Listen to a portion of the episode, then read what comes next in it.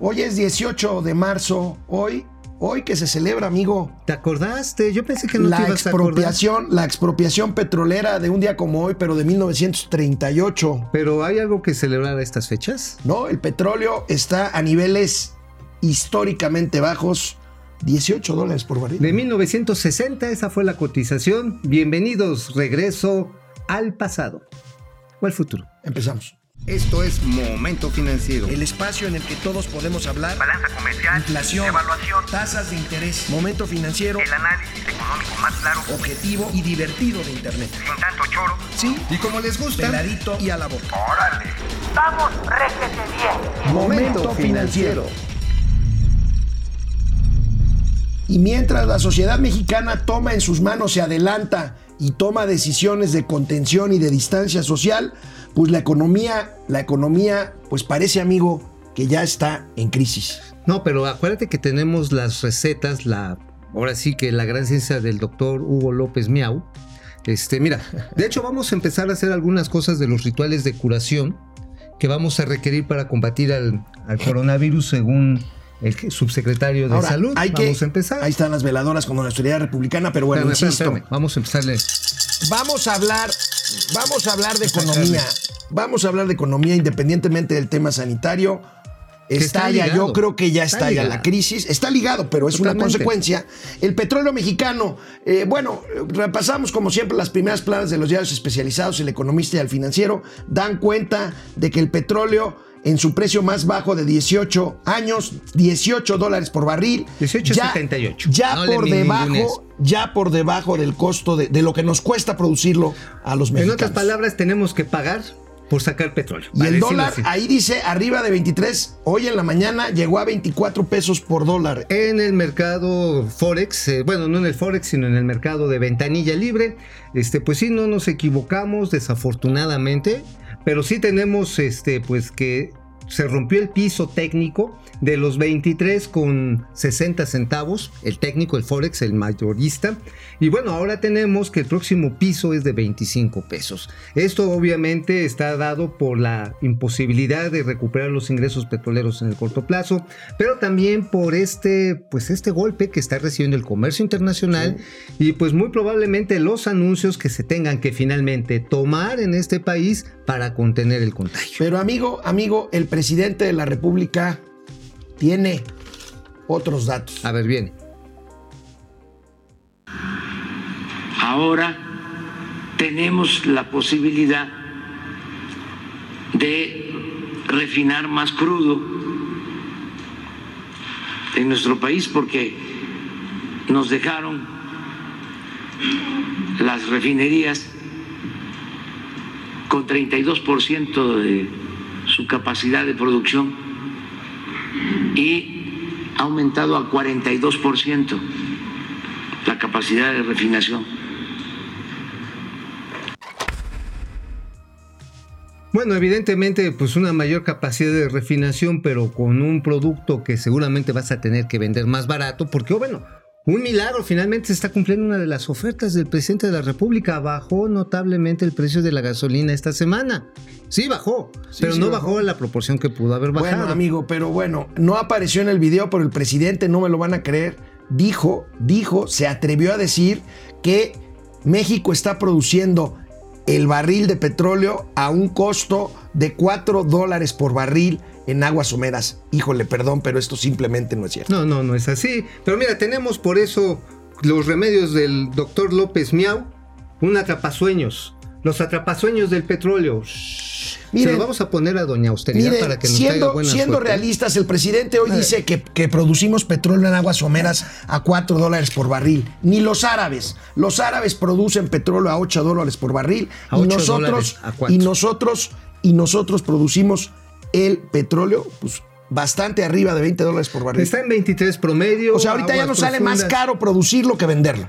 En ese, digamos, en promedio sí, hay obviamente pozos que son más productivos que otros. Sin embargo, pues esto implica que los que no alcanzan este precio, por lógica tendrían que cerrarse, es decir, aminorar la producción para evitar pérdidas de lo que es los gastos fijos. Gastos fijos que es trabajadores, que son instalaciones eh, y por lo tanto se tiene que amortiguar ese golpe. De otra manera, los resultados de Pemex, que en 2019 fueron terribles, van a ser peores en el 2020. Bueno, y en este escenario, en este escenario, pues feo, en este escenario feo, no es ayer deseable. el banco Credit Suisse Corporation, el, el banco Credit Suisse, aseguró que la economía mexicana va a crecer no 0.7% como había estimado hace algunos meses, sino, amigo, menos 4%. Esto ya es, insisto, la crisis económica. Bueno, mira, vamos a hacer, vamos a pasarle un huevo a doña austeridad republicana para tratarle de sacar los malos augurios. Ya ves que el presidente dijo que no nos iban a derrotar los malos augurios, como de estos, de estas calificadoras y bancos de inversión. Órale, tú también agárrale el huevo. No, no, no, no, no, no. Oh, no. bueno. Acuerda- ¿Te acuerdas de Ernesto Cordero, el secretario de Hacienda con Felipe Ah, Calderón? claro, el cordero del señor que pecaba. Bueno, pues subió ayer un tuit el secretario, el ex secretario de Hacienda, Ernesto Cordero, en el que se va todavía más lejos. Si el pronóstico de crecimiento hoy es de 4% negativo, no se sorprendan que la economía mexicana caiga a 6% al final de 2020 y seguimos sin un programa de acción.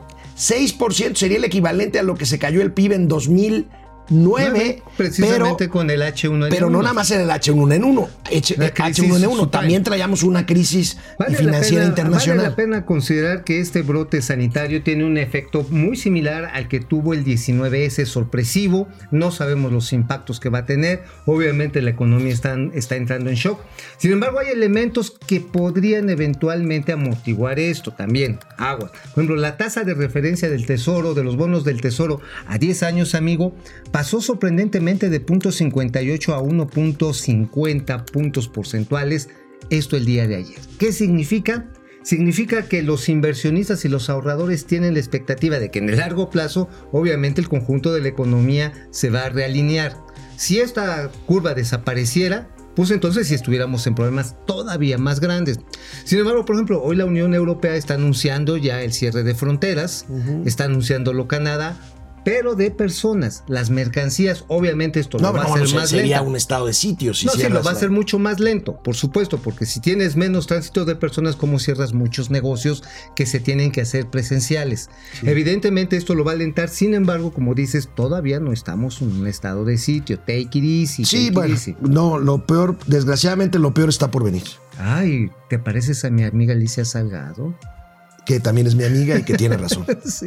Ay, ay, Dios mío. Francisco Vamos a- vamos a Guerra. Francisco Guerra, saludos. Por primera vez creo que llegué primero, Paco, Paco. exactamente. Héctor Mancera, buen día. Abrazo virtual, sí, abrazo virtual. Juan José. Medina Ordaz, desde Sombreret, Zacatecas. Luis García, saludos desde Los Ángeles, muchachones. Ay, Eh, muchas gracias. Vicente, hermano Vicente, saludos desde la Sultana del Norte. Mike White, buen día desde Mike, CDMX. gracias. Héctor Martínez, Ánimo. los felicito. ¿Se puede hacer con lo que queda del Fondo de Estabilización Económica? ¿Qué se puede hacer? No mucho. No se lo han terminado, pero van a la mitad, no, lo mucho. van a ¿eh? utilizar, lo van a utilizar para el Insabi, que quién sabe cómo va a funcionar. Bueno, pues miren, canal 76 de Easy, de lunes a viernes 4 de la tarde en Spotify. Regresamos a Momento Financiero en un minuto. Mira, Bueno, le voy pues, a poner amigo, su, le voy a poner su este su collar de calaveritas. Ayer, ayer, anoche hubo una reunión del gabinete, del gabinete legal y ampliado del presidente Andrés Manuel López Obrador, sin que se supiera oficialmente el resultado de esta reunión. Oye, tampoco lo sabía el señor Jorge Alcocer, el secretario No, de no, Salud. ahorita vamos a ver eso. Yo así como callo recién Bueno, comprado, ver, no sabía va- dónde vamos a ver, vamos a ver. Se supone que si uno de los temas es el coronavirus, pues el secretario de salud debería de saber qué se trató en esa reunión. Pues miren lo que dijo, simple y llanamente al salir de Palacio Nacional anoche. Reunión de gabinete, secretario? Le digo, yo no estuve en esa reunión. Oiga, secretario, ¿nos No, dijeron que hablaron, formaron No, equipos? Yo no, estuve, yo no estuve en la reunión porque estaba tratando otra cosa para lo de... Lo de Y como secretario de salud, ¿qué le parece las medidas que han tomado? Muy buenas. ¿No le parece que se deberían de...? No, estamos en la realidad de lo que se tiene que hacer en esta etapa. Ese es, lo hemos oído todas las noches y estaba yo oyendo parte de eso de hoy. Se explicaron varias... Oye, amigo, si no estaba en la reunión de gabinete, ¿dónde estaba? Estaba comprando de estas chucherías, mira, eso es contra el mal de ojos.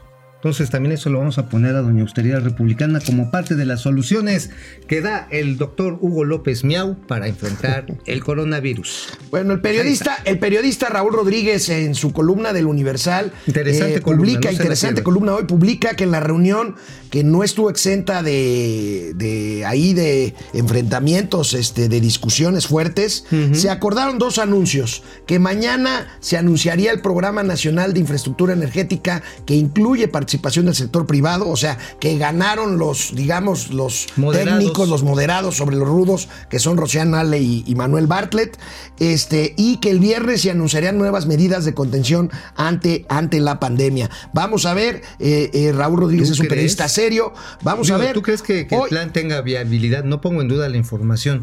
Pero sobre todo porque Rocío Nale sigue montada en el macho. Sí, sigue sí, montada sí, en el macho.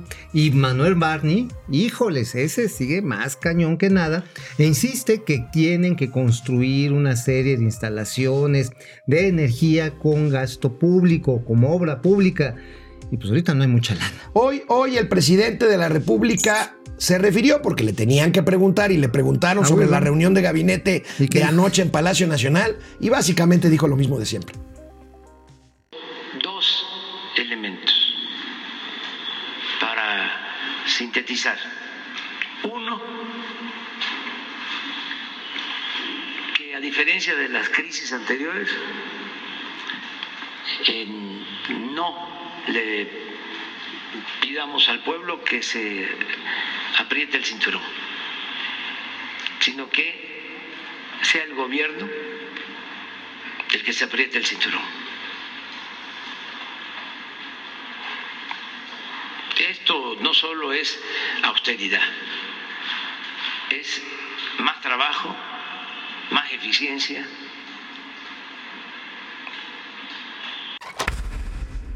Pues Es su mismo discurso, ¿no? Bueno, mira, pero a esto tiene una lógica que vale la pena poner en claro para que nadie se haga bolas. Está actuando igual que el señor Boris Johnson en la Gran Bretaña, que prefieren que avance la pandemia con la idea de que pues, una vez que se contagie la gente va a desarrollar defensas. Es la misma lógica, Sí, ¿eh? es la misma lógica. Y bueno, pues los viejitos, pues ni modo, Ahora, ¿no? Bye. yo, yo tengo Es que decir, están pensando. yo tengo que decir dos cosas, amigo. Primero, no es el mismo caso que España e Italia, que dicen algunos que se arrepintieron de no, de no haber actuado antes. Están Pero el presidente, el toro, el toro. pero el presidente tiene un punto. Tiene un punto. Yo creo que está tratando. Fíjate, fíjate lo que voy a decir. Yo creo que tiene un punto en el cual tiene razón, que podría estar tratando de ampliar lo máximo esto, sobre todo para no dañar a aquellas personas que son muchas en México, que dependen, que tienen que salir a su casa para ganarse el pan de cada día, y si se quedan en sus casas, simplemente no van a tener que comer. Mira, que ese ganar. es un punto que te hace realmente chairo, amigo, te lo reconozco, finalmente, nunca creí que lo iba a decir, ahora sí,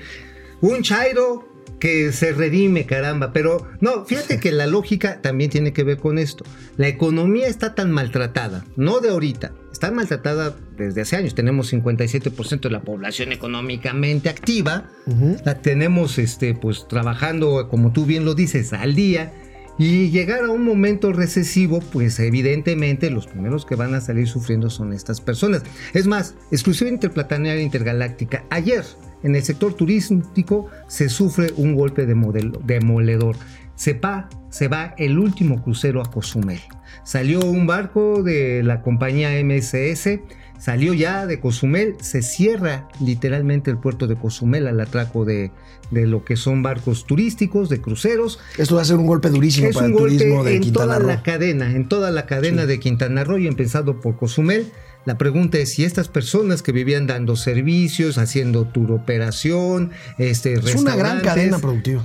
este, van a sufrir y Bueno, no hay un plan. Y no mientras, plan pues mientras se discute en Palacio Nacional si hay que cerrar la actividad económica por completo, si es culpa de gobiernos anteriores o no, si el neoliberalismo le hizo más daño todavía que el coronavirus, si hay maromavirus por ahí, en fin. Ah, no se hace mucho, ¿eh? Mientras todo esto sucede, mientras todo esto sucede, hoy eh, la Secretaría de Hacienda del Banco de México anunciaron nuevamente operaciones ahí en el mercado, intercambio de deuda. Y anuncia, según un tuit de esta mañana de Gabriel Llorio, el subsecretario de Hacienda y Crédito Público, que ahorita lo veamos. Amplían Pues el vamos a ver. de- Mira, ahí está. Amplían finalmente lo que es el mecanismo de coberturas a través de esto equivalente a una suerte de swap sobre tasas de interés. Este, Están tratando de meterle fija. orden al mercado, ¿no? Sí, están tratando de mandar señales de que son aumentos del tipo de cambio solamente, pues picos, que son solamente momentáneos, que se va a regresar, porque hay poca demanda. Sin embargo, la poca demanda que hay por dólares está presionando durísimo la cotización y repito, nuevamente, el estimado el día de hoy de los analistas técnicos es que nuestra próxima parada son 25 pesos. Bueno. ¿Por cuánto tiempo? Esperemos que sea por poco. Pero hay que aplanar precisamente esa curva. Pues ya falta un peso, nada más. Pues, pues no más. O sea, imagínate ese peso de qué tamaño Y de, es. ahí, y de ahí a 30 Con pesos. tamaño santito. No, miren, no, aquí no hacemos pronósticos y, este, y luego no. tú me tachas de catastrofista, pero bueno, la crisis ya está entre nosotros. Mira, No quiero sacar mis filtros auditivos, pero La, la- crisis ya está entre nosotros, lamentablemente, y Sí, hay ya- que paliarla, hay que atenderla. Y el presidente de la CONCAMIN exigió nuevamente, de- otra vez en tono fuerte, medidas fiscales del gobierno ante la crisis. Que y no tenemos. Hoy por- no tenemos. Por ejemplo, dice, ¿te acuerdas de la etiquetada de advertencia de la- en Ah, sí, los hexágonos en los negros. alimentos? Pues pide que se suspenda esto. Por, por lo pronto está detenido este, esta aplicación de los, de los Pero ¿sabes que no está detenido ¿no? Mm. y que me da miedito? Que hoy en la Cámara de Diputados, antes de irse, quieren meter una última diablura. Quieren meter la iniciativa para lo que es la protección del maíz nativo, que hasta donde se quedó implicaba suspender el cultivo de cualquier otro maíz que no fuera el cacahuacintle chiquito así rastrojito que tenemos de manera originaria. Entonces, híjoles, ojalá que no se les vaya a ocurrir eso, porque si no, imagínate pobres y luego sin qué comer. Después del corte regresamos con lo que habló el presidente hoy largo y tendido del aeropuerto. Lo demás parece que no importa. Ah, no importa. Canal 76 de Easy a las 4 de la tarde, lunes a viernes y en Spotify, Momento Financiero. Pues en medio de esta crisis económica sin precedentes de petróleo, de dólar, de divisas, eh, de muchas otras cosas, paradójicamente en medio de una crisis aérea que se avecina por cancelación de rutas, por cierre de aeropuertos, Por quiebra de cierre, aerolíneas. por quiebra de aerolíneas, por cierre de aeropuertos, pues hoy el presidente decidió que el tema de la mañanera fuera el aeropuerto de Santa la Lucía. central avionera. Oye, por cierto, nada más quiero poner el último key de, de- a ver si nos pueden centrar, que va a usar el doctor Hugo López Miau para evitar para evitar las críticas este, acérrimas que he estado escuchando. Ya ves que ayer en el Senado dijo... dijo No, no a acerque la mí no- cámara, por no favor. pegan, Señor no. productor, por favor. ¿sí? Entonces, este, entonces, bueno, se lo vamos a. ¡Ay! Se le cayeron. Bueno, sirven para eso, ¿no? Básicamente. Este, para los funcionarios que están fastidiados de las preguntas de periodistas insulsos. Bueno, ¿se No acuerdan? Más que se caen, no, no se pegan. ¿Te acuerdas, bien. del, ¿Te acuerdas del general Vallejo, el general Gustavo Vallejo, encargado de la construcción del aeropuerto de Santa Lucía? Bueno, pues hoy se, se aventó ahí a comparar las cifras del aeropuerto de Santa Lucía con el aeropuerto de Texcoco que se canceló. No, pues sí. Y se hizo bolas. A ver, vamos a ver. Si bien la terminal de pasajeros del periodo anterior rondaba en los 700 mil metros cuadrados, su precio era eh, muy elevado, 85 mil millones de pesos, contra los 220 mil metros cuadrados de la terminal, que es la terminal en construcción más grande del continente, 12 mil millones, tenemos una diferencia de 72 mil millones de pesos. ¿Cómo se logran estas economías? Primero, conforme a las instrucciones de la superioridad, evitando lo superfluo y lo ostentoso. Segundo, con contrataciones directas desde la Secretaría de Defensa Nacional a los fabricantes primarios, sin pasar por tres o cuatro niveles de eh, estructura de constructoras, utilizando ingeniería mexicana, pagando los precios correctos, no sometiéndonos a la voluntad de ningún actor, sindicato o empresa que quiera este, eh, imponer sus costos. Oye, pues bueno, sería el colmo que saliera más caro algo que va a ser mucho más pequeño, ¿no? Tres veces más chiquito. Pues sí, pues digo, va a ser una central avionera y vamos a hacer y hablarlo en plata. No O sea, me dan las cifras. Neta, o sea, neta, más o menos lo que están planteando, por ejemplo, el costo de recubrimiento de pisos está a la mitad de precio de lo que es una casa de interés social, de una casa del Infonavit. El metro cuadrado construido, o sea, uno pregunta, chin, ¿de qué calidad va a ser? ¿De qué calidad va a ser? Uno conoce las, las casas de interés social. Híjole, pues son muy endebles. Entonces imagínate un aeropuerto, pues se supone para uso intenso, cuánto tiempo va a durar y cuánto va a haber que meterle en mantenimiento. Esa es una segunda. Bueno, y cómo, cómo el presidente de la República habló materialmente junto con el general Vallejo, que por cierto, el presidente dijo que el ejército también va a construir dos tramos importantes sí, del tren caramba. Maya, y el general Vallejo, de por sí ya ves que tiene un peinado así como que de Como pelos parados. medio- medio alborotado. Todavía se le alborotaron más, pero bueno. Dijo, "Oh, my a ver, dog". el presidente de la República, el presidente de la República dijo como para darle importancia al aeropuerto de Santa Lucía, que de los ahorros de los que hablaba el general Vallejo saldrá ni nada más ni nada menos que la lana para enfrentar la crisis económica que venga después del coronavirus. Oye, pero eso es más o menos como el avión presidencial, que era como los dos pesos de la Bartola, ¿no? Eh, Te sí, daba así para es. programas Mira, sociales. como que me pusiste clara que no me creíste. A ver, A ver, a ver, a ver. Sí, sí, a ver. Viene. Supongamos, sin conceder que por esta crisis mundial tengamos necesidad de reducir los gastos, reducir el presupuesto o tener que considerar un déficit por tocomadera, pero una caída en el crecimiento de la economía. Estoy tranquilo porque contamos con esto, 225 mil millones de pesos. 225 mil millones de pesos es equivalente a más o menos el 0.6% del Producto Interno Bruto. Es decir, si la economía mexicana llega a caer 4 y lo que necesitamos... Necesitarías como qué, como... como más o menos... Como un 400 billón- a- No, como un billón 800 mil millones de Por pesos eso, como, de reservas.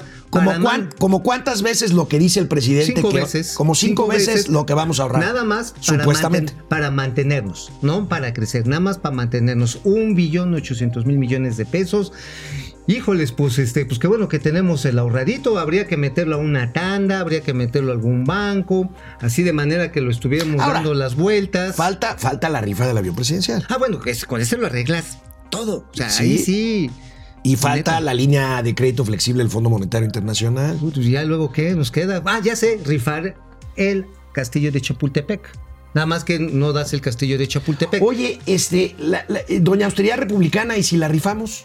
Este, no, porque sin ella, pues entonces ya no tiene sentido este gobierno. Este programa, más bien. Ah, sí, no, pues además viene, ahorita Bueno. ya viene, a- ahora sí, ataviada como Bueno, recomienda mien- el doctor López Miau. Mientras nosotros estamos discutiendo, mientras nosotros estamos discutiendo las cifras del general Vallejo. No me toques, eso no las, se eh, puede hacer. Mientras discutimos todo esto, Atrás, diablo, atrás. la empresa automotriz Honda japonesa anunció hoy el cierre de sus plantas en todo Estados Unidos y las dos, las dos que tiene en México También la- están retrayéndose. ya se cerraron. Y también- Las Vegas cierra sus casinos. Bueno, hay que considerar que también en Yucatán se cerraron la- los casinos, se cerraron 20 empresas que dan servicio ahí de juegos y sorteos, pero también se están cerrando las, los accesos públicos a las playas. Ya les mencionábamos el caso de Cozumel. En Coahuila, es más, en San Pedro García hoy en la mañana, San Pedro Garza García, San Pedro Garza García, ya se emitió la alerta sanitaria. en Monterrey. En es. Monterrey. Es, la colonia del Valle de Es Monterrey. la colonia más elegante de ahí de Monterrey y dijeron, señores, nos vamos a Amigo, sanitaria. y Trump cerró esta mañana su frontera con Canadá. ¿Tú crees que haga lo mismo con la mexicana? Este, no, ¿para qué? Si aquí, mira, yo sé por qué no vamos, mira. El presidente dijo que trae sus guardaespaldas, yo también, todos los mexicanos traen sus guardaespaldas. Él es del San Francisco de Asís, Ah, bueno, el presidente habló hoy de una protección, este, ¿cómo dijo? celestial. Este, que, que- que México tiene una coraza, una bueno, sí, bueno, yo, yo sí, mira, la verdad, yo sí también traigo una coraza infalible. mi Bueno, vamos a ver, vamos a ver, este, ya para irnos, Ruo No, Orochi. ¿eh? El dólar a 24, ¿qué somos República Dominicana? Bueno, Ferrangel, Jan Saludos. eh, Ruo Inorochi, Julia León, hola chicos, José Gracias. Almazán Mendiola, saludos por allá, Jorge Alberto Torres, yo con mi pronóstico de caída de México 20 por, 2020 del 2% negativo, me veo muy optimista, sí. ya. Pues sí. Pues nosotros ya, ya pelamos gallo, ¿eh? No, sí, nuestra apuesta ya Nosotros quedó estábamos a sobre el cero, un poquito Estábamos así como que íbamos a medio nadar. Pero Sebastián Castro, pero ¿qué clase de vudú tiene ahí en el centro? Ah, es, doña austeridad, Austeridad republicana, Republicana. con la coraza para combatir la crisis pues, económica del recomendación del coronavirus. doctor Hugo López Miau. ¿Eh? Hugo López Gatel. Miau. ¿Por qué miau? ¿Pues que no es medio gato? O gato completo. Es el secretario de salud en funciones. Ah, pues sí, ¿verdad? Pero no le quita lo miau. Bueno, nos vemos mañana. Mañana ya jueves aquí en Momento Financiero, Economía, Negocio y Finanzas para que todo el mundo las entendamos. Vamos, réjete bien. Momento Financiero.